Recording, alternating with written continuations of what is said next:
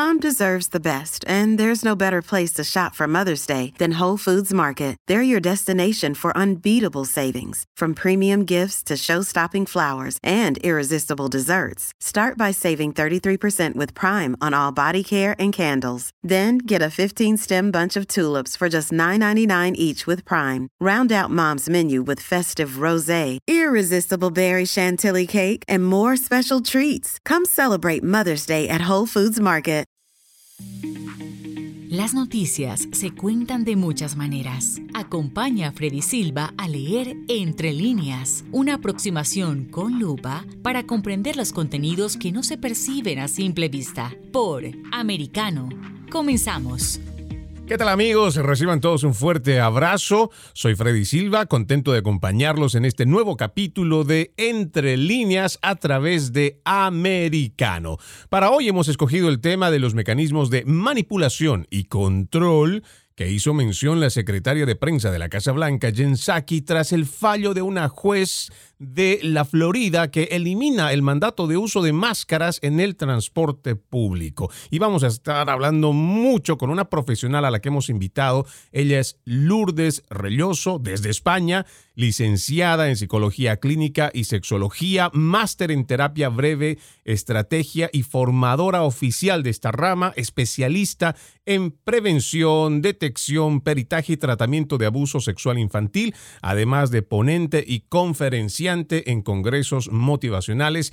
Es realmente un gusto tenerte en Entre Líneas. Lourdes, bienvenida al programa. Muchísimas gracias, Freddy. Muchas gracias. Voy a comentarles solo un poquito de, cómo he podido encontrar a, Lourdes a través de las redes sociales, no solo por este trabajo maravilloso que viene haciendo, sino también porque al momento de hablar con la verdad, eh, Lourdes, cuéntanos, ha sido eh, gravemente censurada a través de, de, las redes sociales. Básicamente ha sido una cosa de abrir una cuenta, tratar de ser rota y solo por decir la verdad. Bueno, yo desde luego siempre en mi vida he pretendido ser respetuosa y bueno, creo que me, he caracterizado por eh, seguir siempre un lema y es que una conciencia tranquila, como decía Ana Frank, es una fortaleza. Así que acostumbro a decir eh, lo que lo que pienso, lo que opino, eh, sin engañar ni manipular y siempre con muchísimo respeto. A pesar de todo, el hecho de dar tu opinión bueno, pues se castiga hasta tal punto de que, bueno, yo tenía una, una cuenta por un libro, el segundo libro que escribí, de Escapa del Maltrato, eh, de cerca de 40.000 seguidores, pero, bueno, de un día para otro,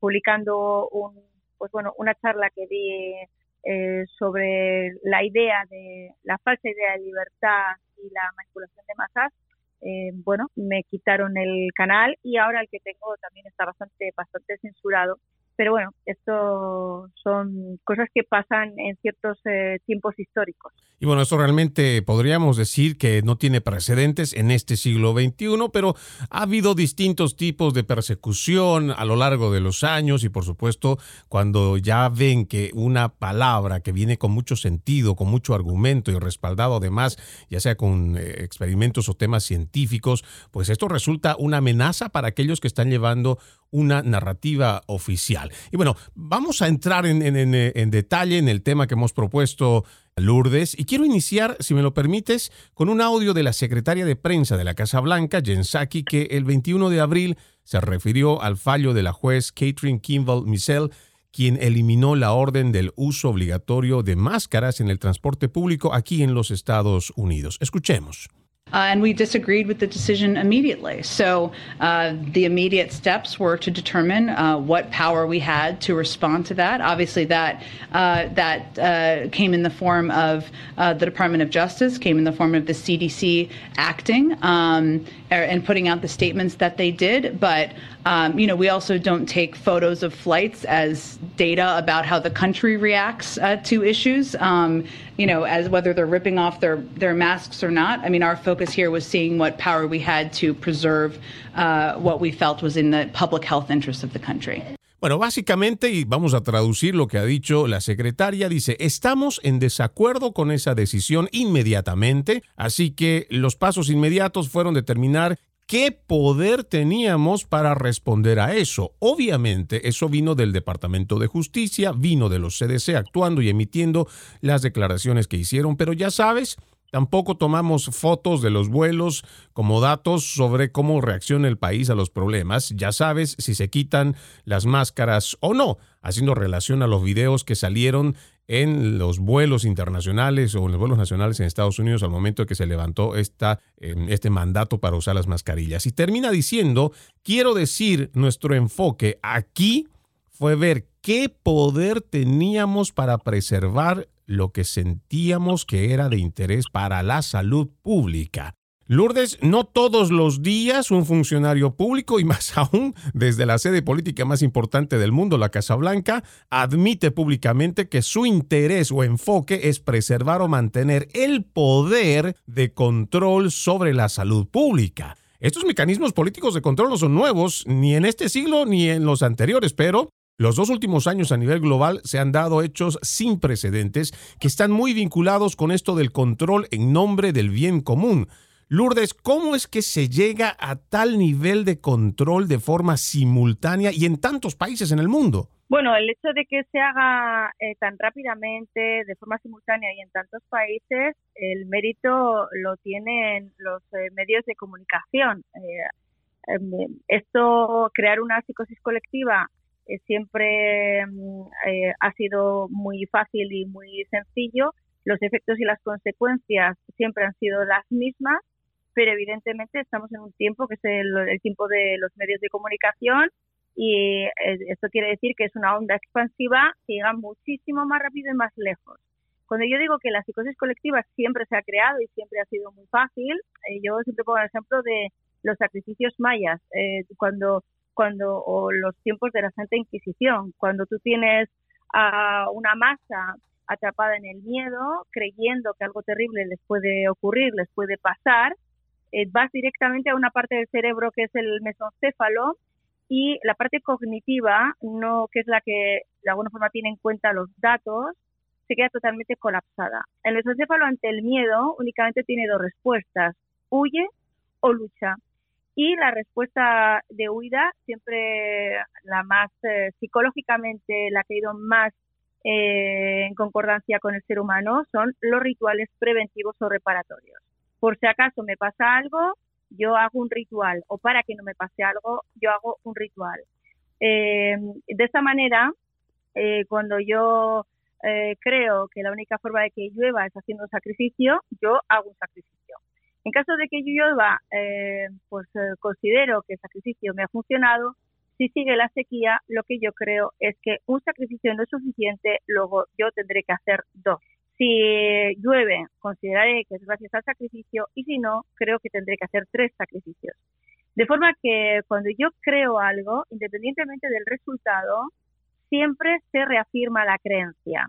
Cuando no funciona, yo pruebo eh, cada vez más el ritual y cuando funciona se refuerza el ritual. La única manera de que una persona que no caiga en un trastorno obsesivo compulsivo sería que no pudiera desarrollar todos estos rituales. Eh, y esto es lo primero que los, eh, bueno, los poderes han tratado de imponer, que es el uso del ritual preventivo, que es bueno el, el cubrebocas, o la inoculación. Independientemente de que funcione o no funcione, ya hemos visto que hay una primera dosis, segunda dosis, tercera dosis, esto es un poco como los rituales preventivos, eh, y eh, por seguir la analogía de los eh, sacrificios mayas que buscan que pueda llover, no, no se cree que cuando llueve es porque ha llegado el tiempo de las lluvias, es decir, no se cree que cuando las pandemias bajan es porque hay una inmunidad natural, sino que se cree que es gracias al sacrificio que ha funcionado, ¿no? Que es un poco lo que está pasando, que las personas que nos estaban eh, de alguna forma em, incentivando eh, para la inoculación, a pesar de, que hay efectos devastadores, yo creo que conocidos por todos aquellos que se hayan molestado en buscar información, eh, no, no mencionan estos, estas consecuencias tan terribles eh, sino que lo que hacen es decir que todo lo positivo que ha venido ha venido gracias al sacrificio cuando evidentemente todos sabemos que la inmunidad natural es algo que ha funcionado toda la vida y que es una cuestión de tiempo que, que tuvieran que llegar las lluvias.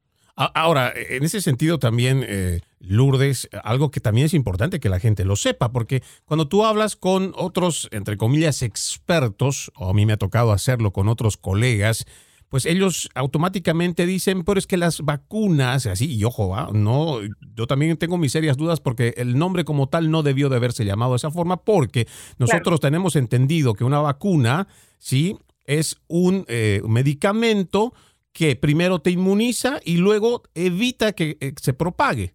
Yéndonos a la deducción, eh, o por lo menos a la experiencia empírica, la realidad objetiva que vemos todos los días, pues eh, un ejemplo muy claro puede ser Israel, que tiene una población más del 70% vacunada, no con una, no con dos, con tres, y su porcentaje de contagios ha sido uno de los más altos en el mundo. Entonces podríamos tomar eh, datos. Pero adicionalmente a eso, Lourdes, creo que también es importante que la gente sepa que no existe estudio científico que certifique que realmente estas inoculaciones hayan salvado a las personas. Lo que estamos haciendo es tomar estadísticas, promedios, cifras, números para poder de alguna manera relacionar el hecho de que pudieron haber servido. Ahora, a mí no me queda duda, eh, Lourdes, de que esta era una dosis experimental que sí le ha subido el sistema inmunológico a las personas. Eso sí, yo pienso que en eso no nos podríamos equivocar, porque también esa era la función que tenía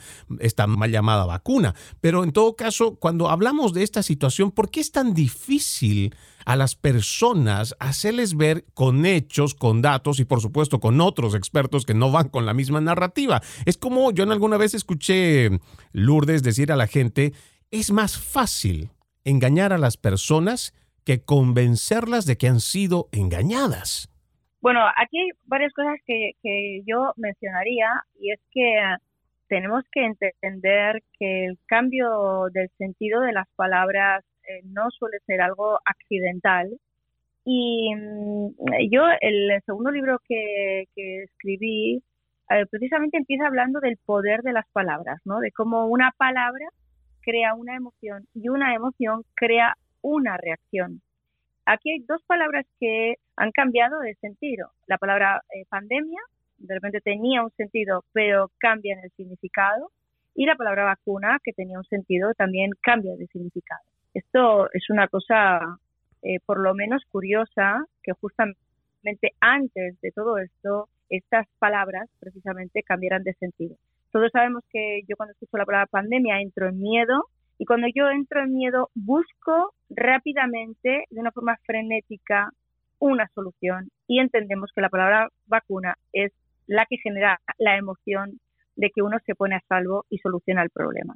Eh, entonces, eh, yo creo que eh, cuando vemos que estas vacunas no cumplen las condiciones de las anteriores, yo hablando, por ejemplo, tengo una entrevista maravillosa con un gran médico que trabaja en tres hospitales y una clínica de aquí, ha estado muchos años trabajando en televisión, eh, Miguel de Benito, y él lo que hablaba es que se estaba encontrando con muchos casos de personas que no tenían una respuesta inmunológica normal, eran personas inmunodeprimidas, y él veía que había una coincidencia entre las personas eh, que habían tenido, mm, que habían eh, sido vacunadas y esa respuesta deficiente, y era algo que él decía que se estaba encontrando. Esto a mí me lo dijo además mucho antes de que se estuviera hablando eh, de que podía ser un efecto de las inoculaciones.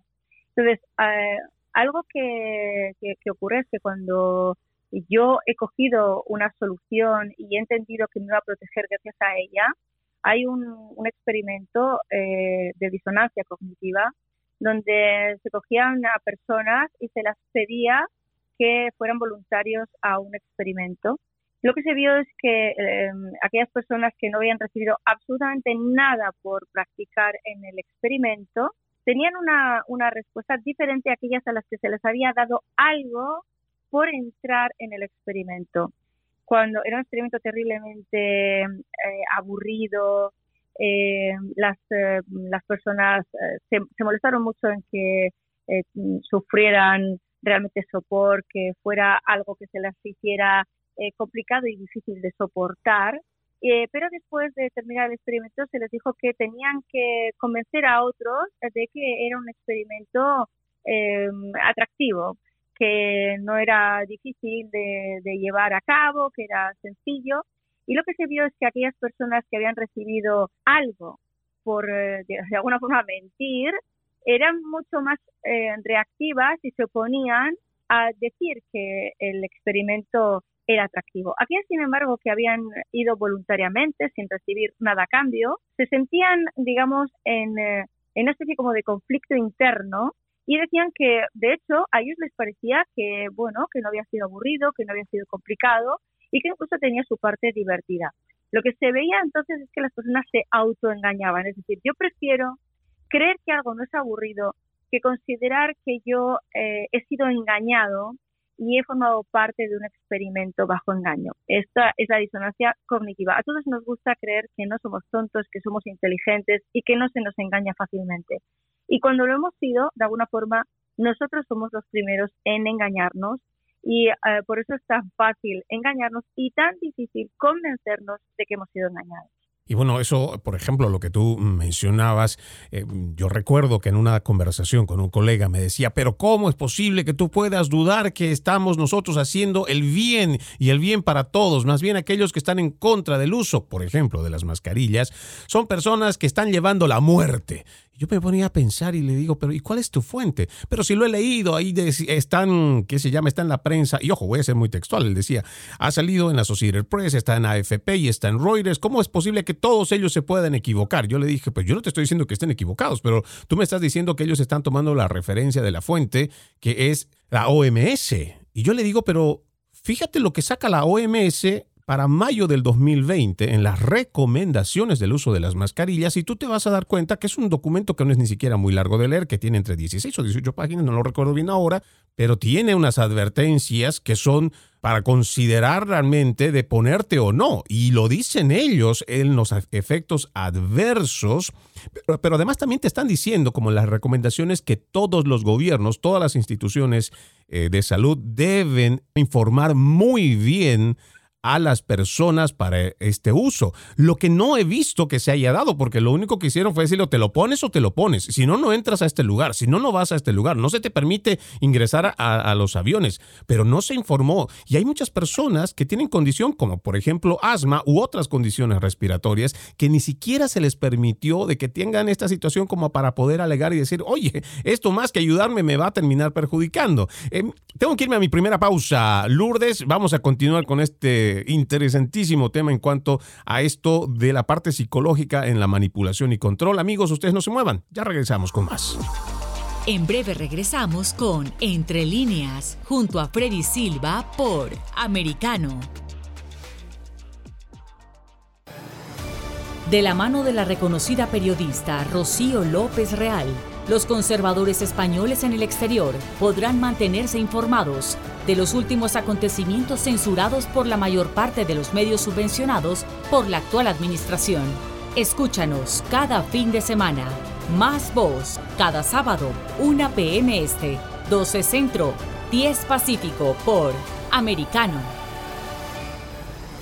Más Voz está disponible para ti cuando quieras. Accede a toda nuestra programación a través de nuestra aplicación móvil Americano.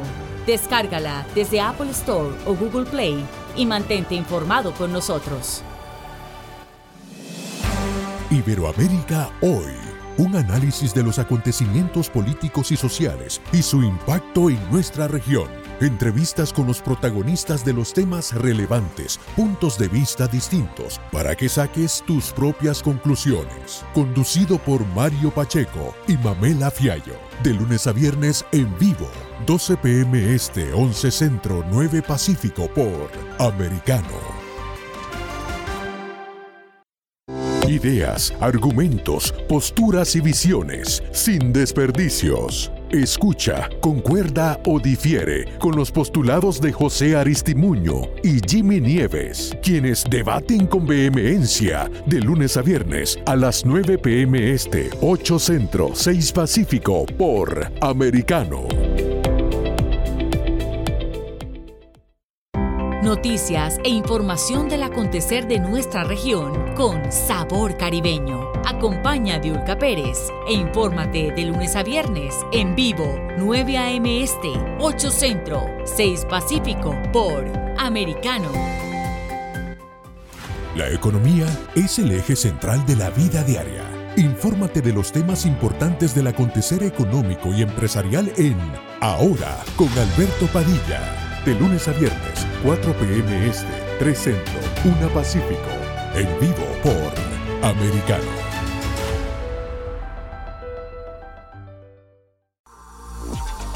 Estamos de vuelta con Entre líneas, junto a Freddy Silva por Americano. Gracias por continuar con Entre líneas. Hablábamos sobre este tema en cuanto al control y manipulación. Está con nosotros Lourdes desde España, Lourdes Relloso, quien es psicóloga clínica. Y decíamos, estos mecanismos, eh, Lourdes, se ha visto de una manera, podríamos decir, sin precedentes en este siglo XXI por la misma capacidad que ha tenido los medios de comunicación de trabajar todos en conjunto, además de las plataformas sociales, más bien las, ah, sí, las plataformas digitales, las redes sociales. Y la respuesta de la gente a mí me ha sorprendido mucho cómo incluso quienes ya hoy pueden tener la libertad de elegir, porque ya no es por mandato, de usar o no el cubrebocas, todavía lo usan, pero ya no existe ese argumento del cual te sostenías, por ejemplo, lo que te decía la tele. ¿Cómo es que funciona todavía esto en la psique de la persona? Bueno, eh, porque las eh, personas cuando tienen miedo y han utilizado un ritual preventivo como la mascarilla, han puesto su confianza en la mascarilla, pero cuando yo pongo mi confianza en algo externo, lo que ocurre con eh, mi confianza como si fuera un músculo es que poco a poco y progresivamente esta confianza interna del ser humano que le ayuda a soportar la incertidumbre se va deteriorando. Es como si una persona estuviera acostumbrada a andar con muletas y de repente eh, pretendiéramos eh, quitárselas. Eh, ahora lo que vemos es que las personas, independientemente de que a nivel legal se les haya permitido, una persona únicamente quiere lo que puede, lo que no puede ya uno no lo puede querer. Es como un agorafóbico que no puede querer salir de casa porque su miedo le hace sentir que está mucho más protegido dentro de ella. Y ahora, eh, ¿qué ocurre? Que nuestra libertad alcanza hasta donde nos permite nuestro miedo o hasta donde nos permite nuestra seguridad personal. Por desgracia, durante todo este tiempo hemos puesto nuestra confianza en algo externo. Eh, yo cuando comentabas, eh, bueno, esta eh, disputa que tantísimas personas tenemos con las fuentes, con los medios, yo creo que mm, aquí somos muy frágiles de memoria porque está muy bien creer que los demás hablan desde el saber y con criterio y con ética, pero esta eh, creencia de que hay mm, entidades que son éticas y que de alguna forma presumimos que sean inocentes, es eh, algo que va en contra de los datos que tenemos bastante recientes, ¿no? Yo no hago más que recordar cuando en las noticias aquí salió un periodista, Gabilondo, hablando de aquel em, pacto que se habían hecho entre gobiernos, farmacéuticas y la OMS y de alguna forma se nos estaba diciendo que había una pandemia y aquello era un engaño.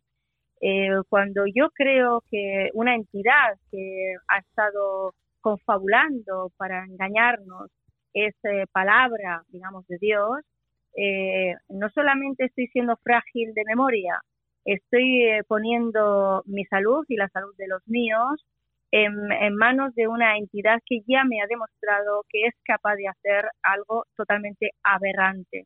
Y esto eh, debería por lo menos hacernos dudar de la fuente y eh, deberíamos ser más críticos y buscar más información de la que eh, en los medios se propaga, porque también deberíamos saber que los medios de comunicación hoy en día no están aceptando ni debates ni una información que vaya más allá de la que de alguna forma nos da la fuente. Entonces, eh, todo esto eh, nos está eh, de alguna forma dando también un enfoque muy limitado.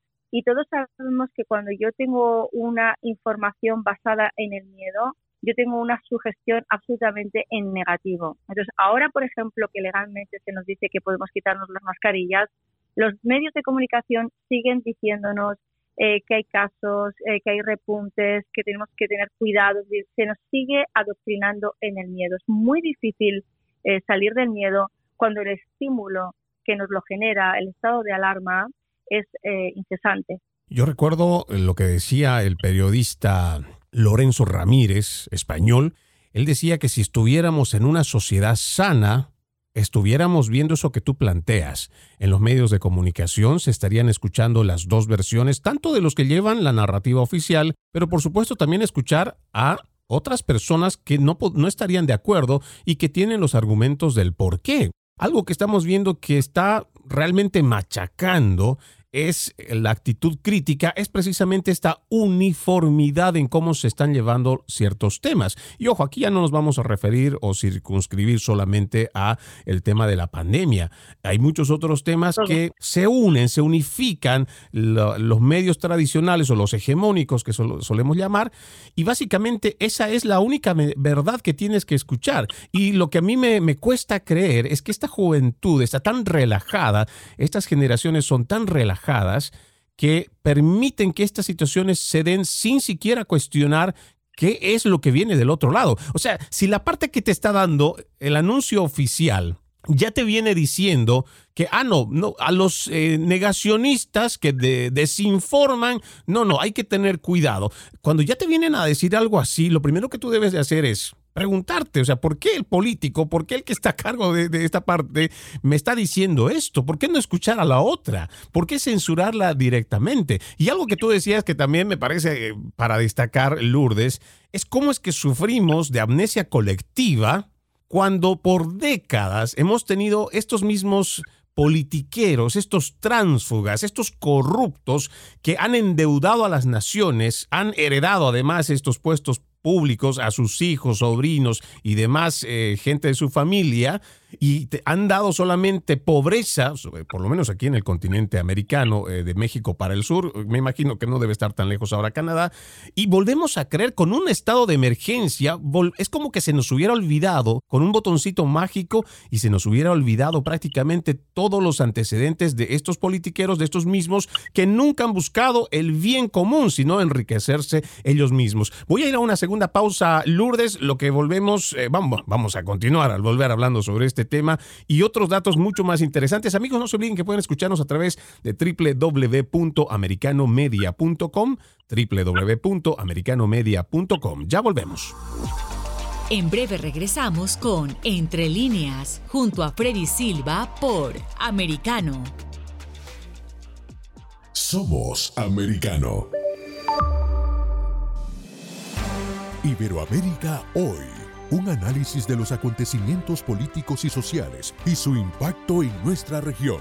Entrevistas con los protagonistas de los temas relevantes, puntos de vista distintos, para que saques tus propias conclusiones. Conducido por Mario Pacheco y Mamela Fiallo. De lunes a viernes en vivo, 12 pm este, 11 centro, 9 pacífico por Americano.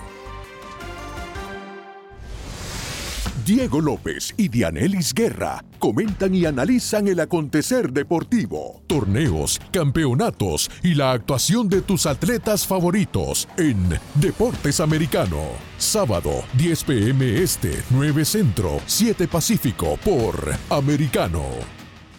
Ideas, argumentos, posturas y visiones, sin desperdicios. Escucha, concuerda o difiere con los postulados de José Aristimuño y Jimmy Nieves, quienes debaten con vehemencia de lunes a viernes a las 9 pm este, 8 centro, 6 pacífico por Americano.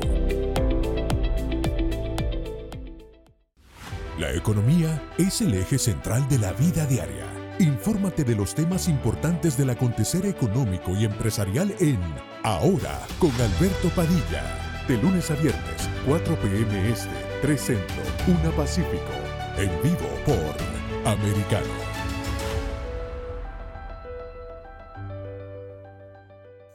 Comienza tu día bien informado. De mañana con Americano. Junto a Gaby Peroso y Jolly Cuello. Quienes te presentan la revista informativa de las mañanas.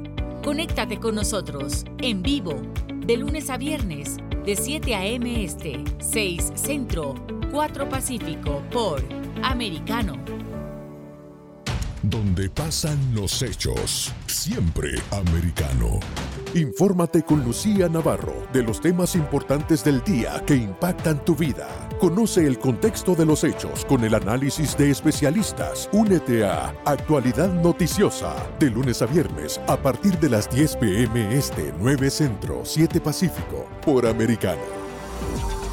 Estamos de vuelta con Entre líneas junto a Freddy Silva por Americano. Continuamos con más de Entre Líneas. Recordarles solamente que además de la radio en Sirius XM, canal 153, también nos pueden escuchar a través de nuestra página en el internet www.americanomedia.com o también lo puede hacer a través de nuestra aplicación Americano, disponible para dispositivos Apple y también para Android. Decíamos, eh, Lourdes, antes de ir a la pausa, que surge una especie de amnesia colectiva cuando directamente se nos olvida lo que por años, por décadas, estos mismos políticos lo que han hecho es perjudicar a las poblaciones, a las ciudades, a los estados, a las naciones, y resulta que con una emergencia, pues todo esto se nos olvida y simplemente acatamos. ¿Cómo funciona este mecanismo de aceptación tan rápida, Lourdes? Pues mira, eh, todo se hace, como comentaba antes, generando una emoción. Cuando tú creas una emoción de miedo, las personas eh, rápidamente lo que hacen es huir y buscar una salida. Eh, hemos estado recibiendo un mensaje de miedo, de terror, con imágenes terribles, viendo muertos y muertos en, bolsas, eh, además temiendo no poder ni siquiera eh, despedir a los nuestros. Y esto ha hecho que las personas entren en esta especie como de rapto y busquen esa solución que se les ha que se les ha dado. Cualquier otra teoría, cualquier otro enfoque eh, ya de alguna forma han utilizado palabras mordaza, negacionista, antivacunas, que ha eh, denostado absolutamente cualquier persona que nos pueda eh, dar esa otra información. De esta manera lo que se hace es radicalizar a un grupo, porque cuando una persona entra en miedo, cualquier persona que no acepta las soluciones que se le ofrecen es un enemigo a combatir. Y tenemos como la sociedad dividida pero además desde el fanatismo, como si unos fueran los inteligentes, los cívicos, los solidarios, los responsables, y los otros fueran eh, personas que em, no aceptaran una realidad y además fueran absolutamente irresponsables.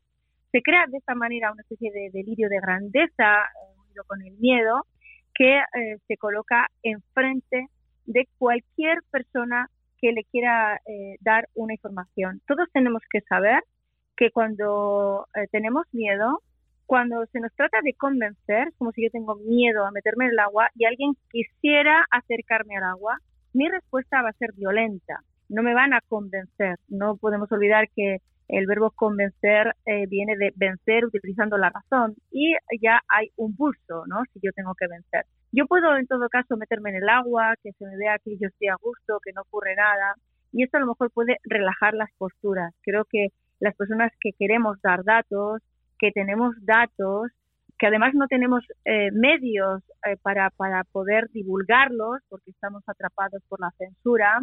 Cuando tenemos la oportunidad de encontrarnos con un ser humano, tenemos que tener eh, mucha cautela y comprender que a alguien que tiene miedo no se le convence con datos.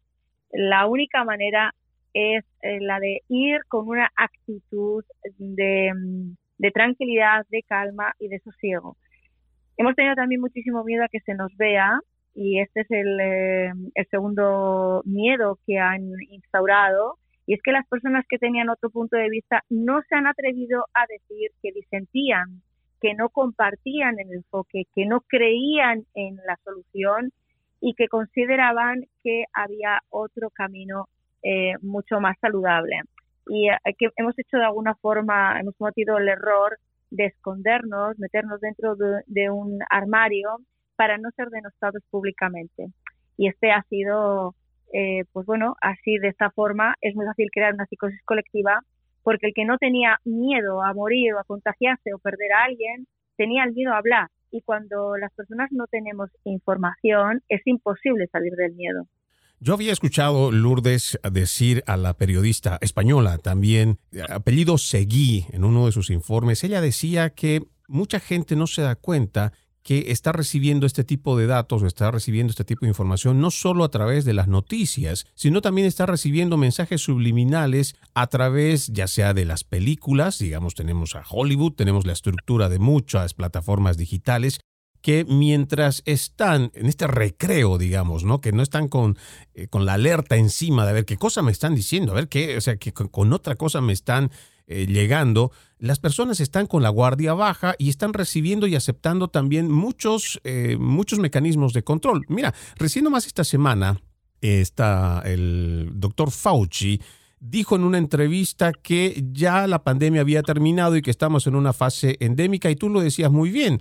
Eh, a pesar de que lo ha mencionado el que eh, la persona que según la Casa Blanca es el máximo referente, pues muchas personas, sobre todo los medios de comunicación, ya salieron a decir lo que tú mencionabas, que están repuntando los casos, que nuevamente está viniendo, que no podemos bajar la guardia. Yo digo, pero ¿en qué parte entonces nosotros vamos a encontrar, aunque sea un punto medio, eh, Lourdes, porque también no podríamos decirle a la gente todo el tiempo, mira, desconfía de todo, desconfía de todo, desconfía de todo, porque también a la gente si la metemos también en, esa, en ese otro lado de la psicosis, pues vamos a tener gente todavía mucho más eh, escéptica, mucho más confundida.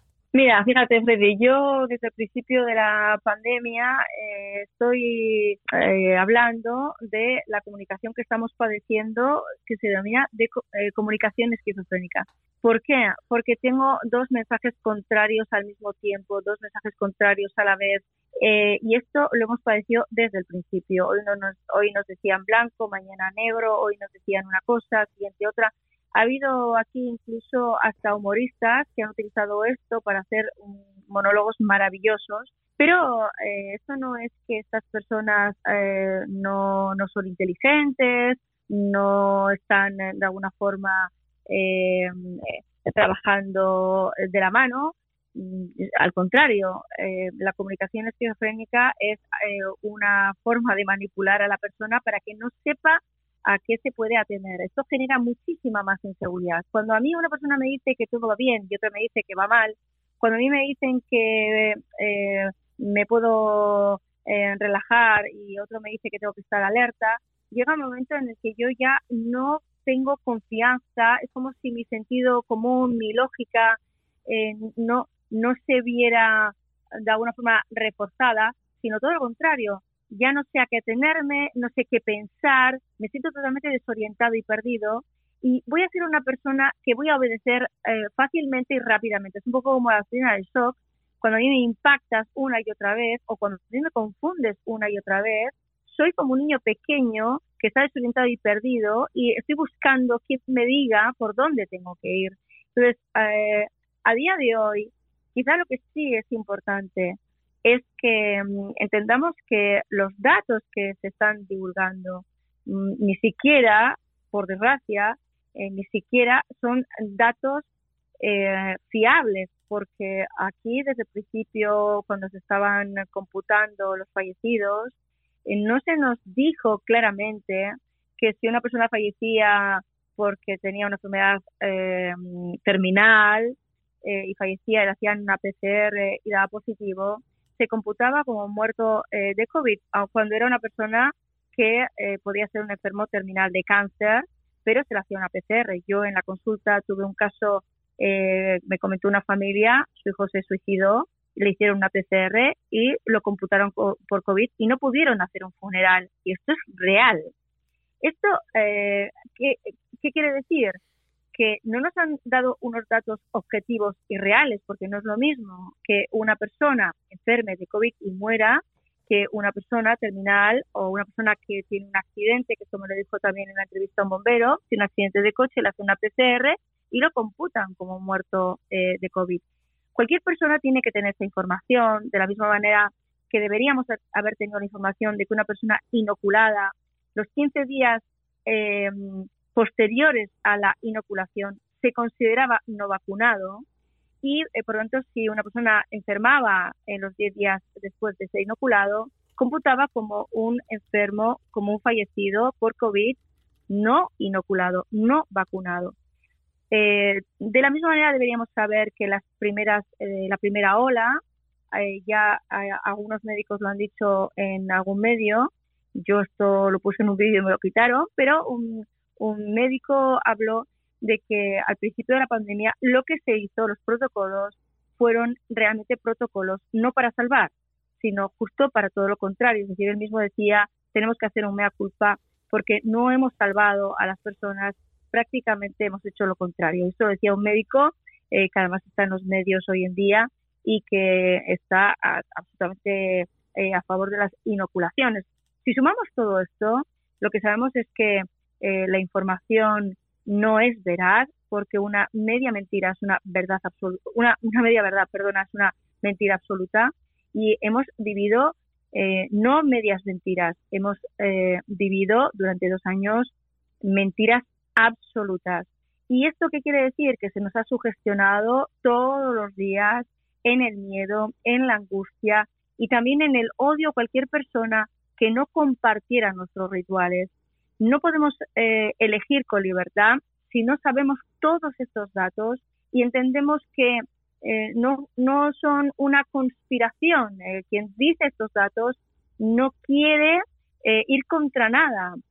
simplemente lo que quiere es que la verdad salga a la luz y creo que cualquier persona que tiene estos datos se da cuenta de la gran diferencia de lo uno y del otro. Bueno, tú mencionas algo, eh, una palabra que para mí me llama mucho la atención y es eh, la palabra suicidio.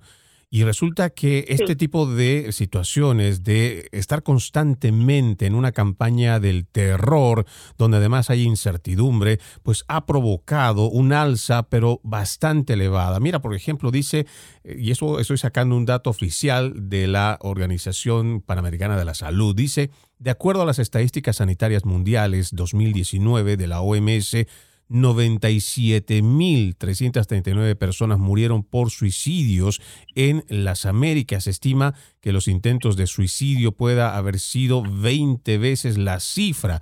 Los hombres representaron alrededor del 77% de todas las defunciones y son datos que en lo personal me alarma muchísimo. Este es un dato que saca la, la PAO, ¿no? la Organización Panamericana para la Salud, en diciembre, más bien, el 9 de septiembre del 2021, a más de un año de la pandemia. Y creo que cuando ya revisamos esto y lo tratamos de trasladar a lo que vemos en los medios tradicionales, incluso en, en, la misma política, esto no se habla, esto no se discute, pero es un tema latente. Los suicidios, sobre todo en los más jóvenes, ha incrementado y no está parando. Y parece que no nos importara hablamos de una emergencia sanitaria como que si solamente vamos a concentrar esto en un solo tema, digamos eh, el COVID, pero y el resto de lo demás que está pasando alrededor, ¿por qué no perdemos esa objetividad o por qué nos concentramos en una cosa y perdemos todo el horizonte, Lourdes? No solamente porque hay un interés absoluto en, crear una, una emoción para que la población busque una solución, yo creo que no, no tenemos que, que mm, esforzarnos demasiado para ver que en la televisión, en los tiempos, el, el tiempo para el miedo y el, y el tiempo para, para mm, que las eh, personas eh, estén convencidas de lo apropiado de la inoculación eh, ha sido masivo. Y por otra parte, la preocupación por la salud mental y por lo que los protocolos estaban generando, sobre todo en los más eh, jóvenes, eh, no se ha ni siquiera tocado. Yo, por ejemplo, como psicóloga clínica, mm, creo que desde el principio eh, me preocupé mucho por el efecto que podía tener en los niños el uso de las mascarillas y las distancias, el aislamiento, el hecho de que se les hiciera una prueba y que esa prueba los pudiera retener en sus casas los niños han vivido, eh, muchos de ellos, eh, totalmente sugestionados en el miedo, en el miedo a acercarse a sus abuelos, en el miedo a poder infectarles, porque además han eh, sido totalmente sugestionados en que eran los grandes contagiadores. entonces los niños han tenido ese miedo a contagiar, a acercarse, cuando los niños lo que más necesitan es el contacto físico, la cercanía, la proximidad, eh, el juego, salir al aire, libre. Todos deberíamos saber que cuando um, el oxígeno en el cerebro eh, baja, y los niños necesitan mucho más oxígeno en su cerebro que los mayores porque están en crecimiento y, lo, y la parte de nuestro organismo que más oxígeno necesita es el cerebro. Cuando yo a un niño le pongo una mascarilla y, le hago correr y jugar con esa mascarilla, el oxígeno baja hasta el punto de que los neurotransmisores GABA no se pueden generar, que son básicos para la calma, para el sosiego, mm, para, que, para el equilibrio. Si niño está continuamente sugestionado en el miedo, en el estado de alerta y no puede eh, generar tantos eh, neurotransmisores GABA, lo que yo voy a tener son niños eh, que van a tener ataques de pánico, que para calmarse van a recurrir a las autolesiones, que ha ocurrido mucho, que pueden tener trastornos obsesivo-compulsivos por ese estado de alerta tan alto. Y esto es lo que hemos, lo que hemos tenido, un una herida a nivel de salud mental terrible, no por la pandemia, sino por todo, todo, toda una campaña de sugestión en el miedo que ha hecho que muchos padres, madres, profesores eh, hayan creado más, eh, más miedo a estos niños y que mm, quienes les teníamos que haber dado confianza, seguridad y calma eh, no solamente nos lo hemos dado, que es eh, una responsabilidad de toda una sociedad, sino que hemos hecho justamente lo contrario. Eh, probablemente cualquier niño que ha tenido la suerte de contar con, un entorno familiar en calma, en serenidad, que a lo mejor ha tenido que seguir los protocolos, pero que ha dicho, bueno, ya sabes que te dicen que tienes que hacer esto, bueno, pero ya sabes que esto es como si te dice la abuela que te tienes que poner una coleta, te la tienes que poner porque te lo dice la abuela, pero luego suéltate el pelo que no pasa nada. Hay niños que tienen ese, esa especie de, de chalecos salvavidas, de una familia que le ha dado calma, un poco como en la película La vida es bella, pero ha habido niños que no han tenido la suerte de que sus padres estuvieran tranquilos o sus madres estuvieran serenas y estos niños lógicamente han tenido mucho más sufrimiento. Y eso se ha podido ver eh, dentro de las estadísticas, incluso, por ejemplo, además de todo lo que mencionas, otro dato importante adicional a eso es cómo han sufrido la violencia doméstica, además de todo este aparato del terror y transmitido también por la misma inseguridad de los padres, también han sufrido violencia doméstica y muchos otros trastornos. Vamos a ir a nuestra última pausa aquí en Entre Líneas. Al volver seguimos hablando sobre este tema. Ya regresamos. En breve regresamos con Entre líneas, junto a Freddy Silva por Americano. Noticias e información del acontecer de nuestra región con sabor caribeño. Acompaña a Diulca Pérez e infórmate de lunes a viernes en vivo 9 a.m. Este, 8 Centro, 6 Pacífico por Americano. Donde vive la verdad. Somos americano. Los hechos relevantes que ocurren en Estados Unidos, analizados con la característica frontalidad de Dania Alexandrino y sus invitados. Perspectiva USA. Conéctate de lunes a viernes, 8 pm este, 7 centro, 5 pacífico. En vivo por Americano.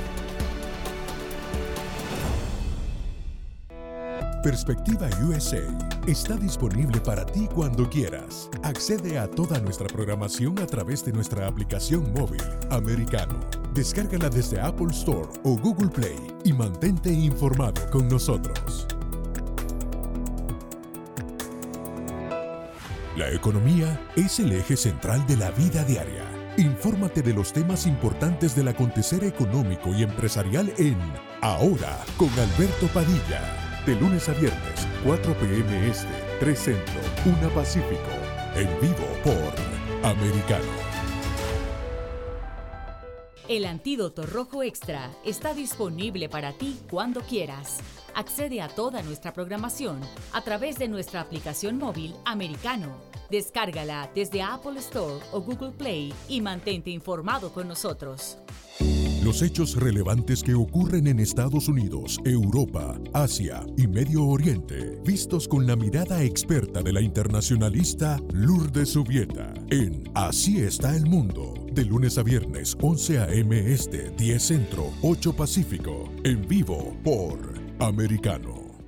Ideas, argumentos, posturas y visiones, sin desperdicios. Escucha, concuerda o difiere con los postulados de José Aristimuño y Jimmy Nieves, quienes debaten con vehemencia de lunes a viernes a las 9 pm este, 8 Centro, 6 Pacífico por Americano.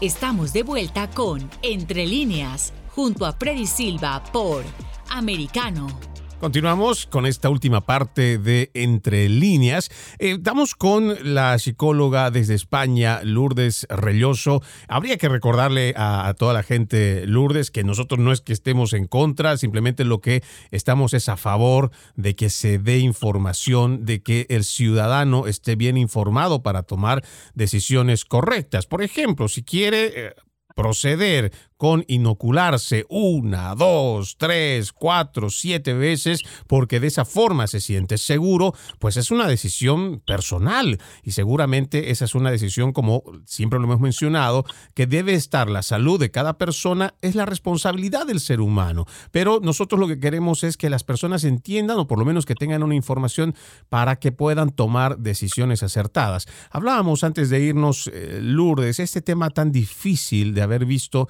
precisamente en los más pequeños este impacto que ha tenido estas decisiones políticas, además decisiones que han venido también de organismos supranacionales, pero que se han adquirido no como sugerencias o como recomendaciones, sino directamente como imposiciones. Eh, ahora ya estamos a dos años y más de, esta pandemia y además tenemos eh, muchos efectos, sobre todo en la salud mental ¿Cuál es el siguiente paso para volver a una normalidad?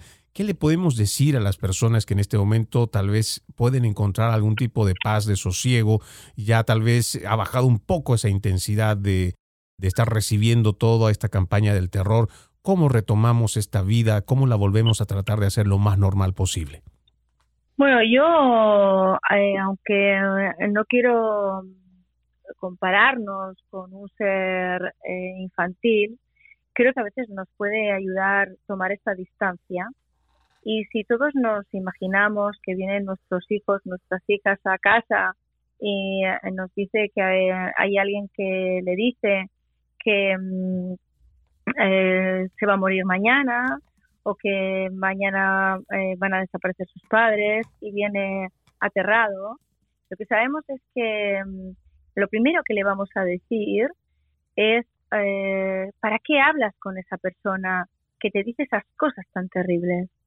Cuando a mí me dicen que yo me voy a morir mañana, que mañana se van a morir mis padres, aunque no haya ninguna lógica, yo ya voy a quedar eh, con un daño a nivel emocional, con una inseguridad y con una duda que me va a crear ansiedad y angustia.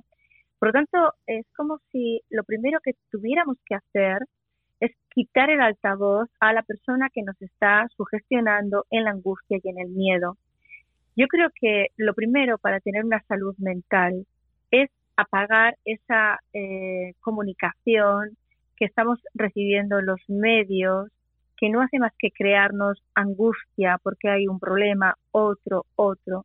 Tenemos que tratar de ir a la vida y vivir como si estuviéramos vivos, disfrutando de la vida tenemos que conectarnos con la naturaleza, tenemos que hacer ejercicio aeróbico, tenemos que acercarnos a esas personas que nos suman y hacer un pacto de silencio de este tema que nos crea tanta angustia y tanta polémica.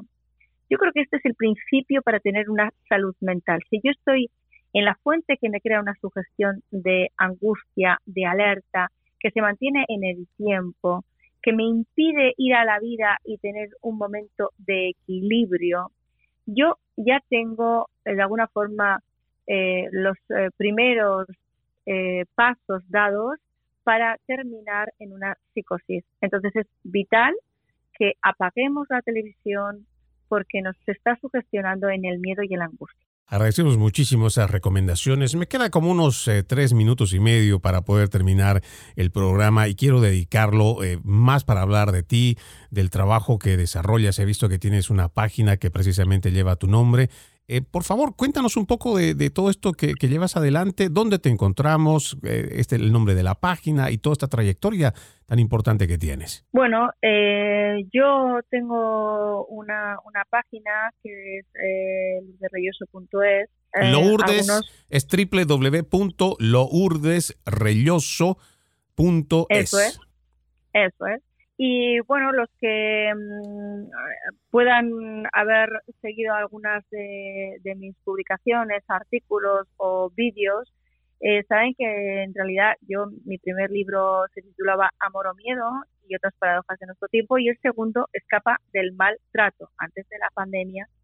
Y ocurrió que yo simplemente hice una analogía de lo que las personas estábamos sufriendo en estos momentos y una relación de maltrato, porque todos los, eh, todas las condiciones que se tienen que cumplir eh, para una relación de maltrato en el que uno se queda atrapado se estaban cumpliendo una a una en todo en toda una eh, sociedad que eran el aislamiento la prohibición de comunicación las palabras mordaza las amenazas el el vivir eh, permanentemente bajo el miedo, el ramo de flores, no pasa nada, todo va bien, eh, esto se va a pasar, y la solución eh, desde el exterior. Esto es probablemente lo que, bueno, lo que más ha llamado la atención, que es el segundo libro, Escapa del maltrato, y las coincidencias con lo que estamos viviendo ahora a nivel mundial. Wow, qué interesante. ¿Y ese libro lo podemos encontrar a través de Amazon, Lourdes? Sí, lo podéis encontrar en, en Amazon, ya os comento que es antes de la, de la pandemia, pero habla un poco de estas relaciones en las que la comunicación es jerárquica, eh, la comunicación es una comunicación de maltrato, utilizando la crítica, el juicio, el reproche, el chantaje emocional eh, voy haciendo que una persona vaya minando su autoestima, su confianza y su seguridad, que es un poco lo que yo creo que nos está pasando a todos en general, ¿no? El que no dice lo que yo digo que tiene que decir es eh, menos que yo. Esta es eh, la forma de comunicación de un narcisista perverso. Creo que hoy en día todos estamos escuchando este tipo de comunicación. Y en el libro se habla de este tipo de comunicación esquizofrénica y cómo intentar romper con, eh, con esa sugestión negativa, ¿no? Se titula Escapa del maltrato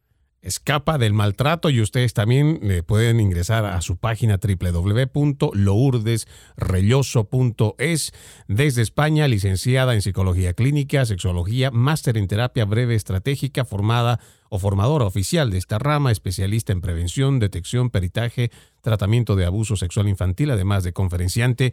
Es eh, realmente un placer haberte tenido con nosotros en Entre Línea. Muchas gracias por tu tiempo y por todo ese conocimiento, Lourdes. Muchas gracias a ti y un abrazo a todos. Bueno, de esta forma nosotros concluimos con este capítulo de Entre Líneas. Soy Freddy Silva con la promesa de reencontrarnos en una próxima emisión. Los invito a que continúen con la programación de Americano.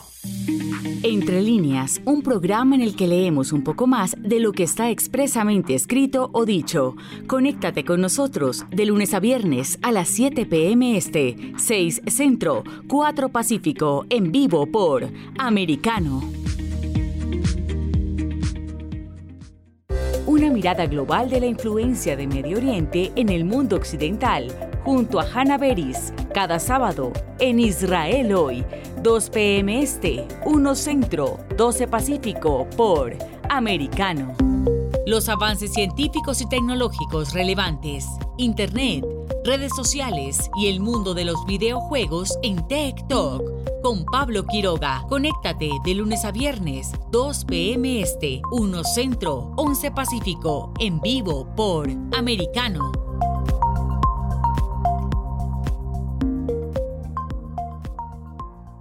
Cada día, Ana Patricia Candiani pregunta, ¿usted qué cree? El programa en el que se consulta acerca de la realidad que vivimos De lunes a viernes, 11 pm este, 10 centro, 8 pacífico por Americano. Isabel Cuervo y su equipo indagan y rastrean los hechos para ofrecer una mirada profunda a las noticias, sus causas y consecuencias. Periodismo de investigación. Cada sábado, 7 pm este, 6 centro, 4 pacífico por Americano. Los hechos relevantes que ocurren en Estados Unidos, analizados con la característica frontalidad de Dania Alexandrino y sus invitados. Perspectiva USA. Conéctate de lunes a viernes, 8 pm este, 7 centro, 5 pacífico. En vivo por Americano. Ahora, con Alberto Padilla, está disponible para ti cuando quieras. Accede a toda nuestra programación a través de nuestra aplicación móvil americano. Descárgala desde Apple Store o Google Play y mantente informado con nosotros.